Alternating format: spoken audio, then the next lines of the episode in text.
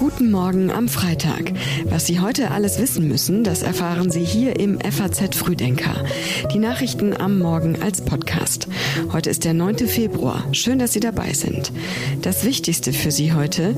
Scholz und Biden sprechen über die Ukraine und über den Nahen Osten. Zelensky wechselt den Oberbefehlshaber aus und der Super Bowl ist in diesem Jahr auch für Fans von Taylor Swift interessant. Mehr dazu gleich. Jetzt gibt es erstmal die Meldungen aus der Nacht in Kürze.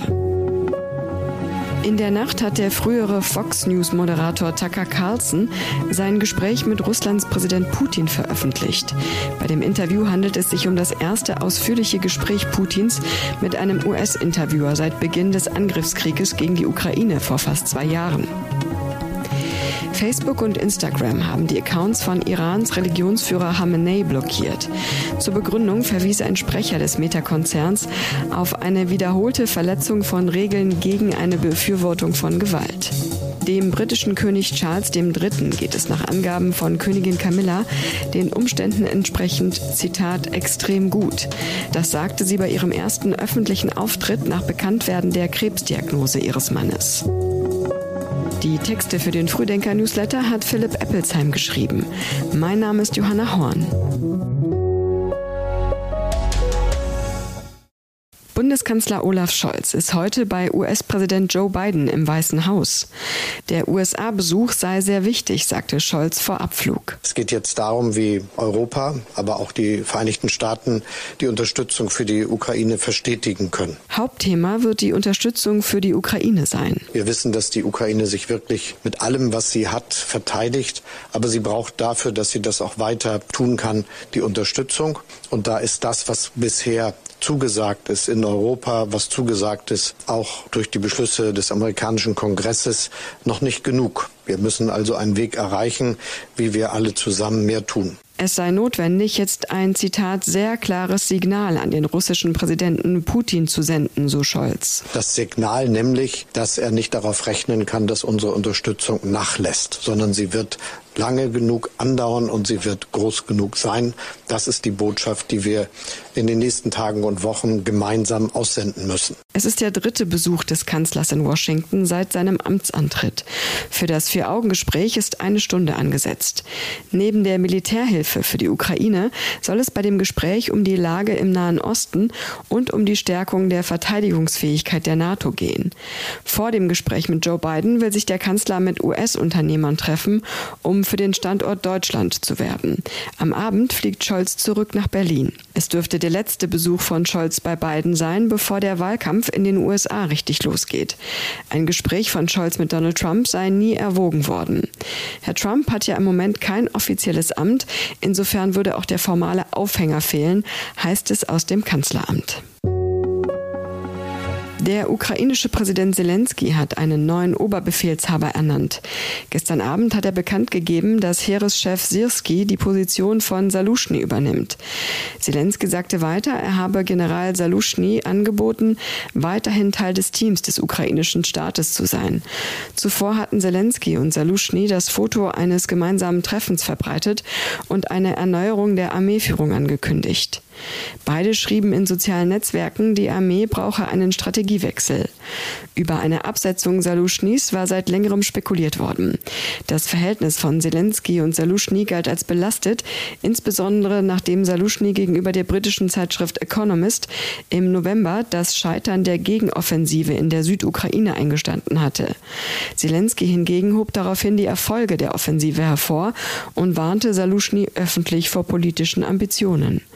Saluschnys Nachfolger Sirski war seit 2019 Chef der Bodentruppen. Im vergangenen Jahr war er für die Verteidigung von Bachmut im Osten der Ukraine verantwortlich. Dort kam es zu einer der längsten und blutigsten Schlachten seit Beginn der russischen Invasion im Februar 2022. Einige Militärexperten stellten in Frage, ob der Kampf um eine zerstörte Stadt so viele Opfer wert war. Sirski entgegnete, die hartnäckige Verteidigung von Bachmut habe die russischen Offensivpläne ausgehebelt, indem die Wagner-Söldner dort gebunden waren. Das ist mein 13. Grammy, meine Glückszahl. Ich weiß nicht, ob ich euch das jemals gesagt habe. Thank you, I love you. Thank you. Gerade erst war Taylor Swift bei den Grammy Awards in Los Angeles. Morgen hat sie ein Konzert in Tokio und am Sonntag spielt ihr Freund beim Super Bowl in Las Vegas mit. Die Sängerin ist mit Travis Kelsey von den Kansas City Chiefs zusammen. Die japanische Botschaft in Washington hat deshalb eine offizielle Stellungnahme herausgegeben. Man habe von der Sorge gehört, Taylor Swift könne wegen ihres Konzerts in Tokio am Samstag den Super Bowl tags darauf verpassen. Man könne jedoch mit Sicherheit sagen, dass sie am Sonntag pünktlich in Las Vegas ankomme, wenn sie nach dem Konzert losfliege. Die Kansas City Chiefs wollen ihren Titel gegen die San Francisco 49ers verteidigen. Zu sehen ist das Spektakel bei uns in der Nacht von Sonntag auf Montag. Bei den Buchmachern hat San Francisco leicht die Nase vorn. Mehr Erfahrung hat aber Kansas City. Bei der Halbzeitshow des Super Bowl wird der RB-Musiker Usher auftreten. Ich kann es gar nicht abwarten, der Welt eine Show zu liefern, die mit nichts zu vergleichen ist, was sie bisher von mir gesehen hat, so Usher. Am Sonntag wählt ein Teil von Berlin noch einmal den Bundestag. Dabei könnten einige Direktmandate neu verteilt werden.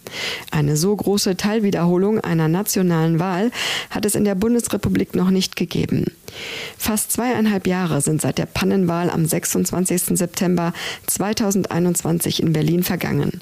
Gewählt wird jetzt in 455 der 2256 Berliner Wahlbezirke, weil dort mandatsrelevante Fehler vorlagen. Rund 550.000 Berliner sind zur Wahl aufgerufen.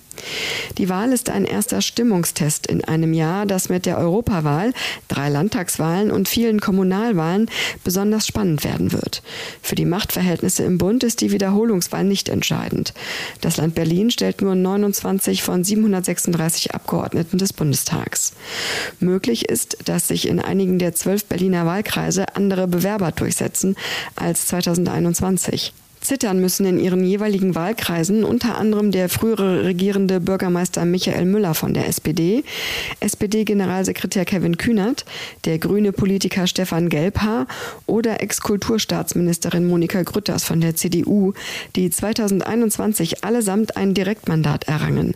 Alle sind aber über gute Listenplätze abgesichert, bleiben also im Bundestag. Der Bundestagsvizepräsident Wolfgang Kubicki rät seiner FDP nicht noch einmal mit den Grünen zu regieren. In einem Gastbeitrag für die FAZ schreibt Kubicki mit Blick auf die gemeinsame Regierung von SPD, Grünen und FDP in der Ampelkoalition, dass die politischen Reibungsverluste in einem Bündnis mit den Grünen in dieser krisenhaften Zeit aller Voraussicht nach immer größer würden. Vor allem in der Haushalts-, Wirtschafts-, Energie- und Migrationspolitik habe man sehr unterschiedliche Vorstellungen. Vorstellungen. Er könne seiner Partei deshalb nicht raten, nach der nächsten Bundestagswahl noch einmal mit den Grünen eine Koalition einzugehen, so Kubicki. Er schreibt weiter, dass in den ersten Tagen dieses Jahres viel ins Rutschen geraten sei. Zu den jüngsten Aussagen des CDU-Vorsitzenden Friedrich Merz zu Schwarz-Grün schreibt Kubicki, dass die Union im Bund auf eine Koalition mit den Grünen hinarbeite. Merz hatte am Wochenende in einem Newsletter die Koalitionsoptionen seiner Partei beschrieben und darauf hingewiesen, dass der Union nur SPD und Grüne als Partner blieben, wenn es zu einer Mehrheit mit der FDP nicht reichen sollte. Und zum Schluss noch diese Meldung. Die Preise für Wohnimmobilien fallen. Und zwar so stark wie seit Jahrzehnten nicht. Das hat mit den höheren Zinsen zu tun und mit strengeren Energiestandards. Doch setzt sich der Preisrückgang fort? Mehr dazu und auch alle anderen Themen aus dem heutigen Frühdenker finden Sie online auf faz.net. Wir wünschen Ihnen einen entspannten Freitag und ein schönes Wochenende. Den nächsten FAZ Frühdenker zum Hören gibt es Montagmorgen wieder.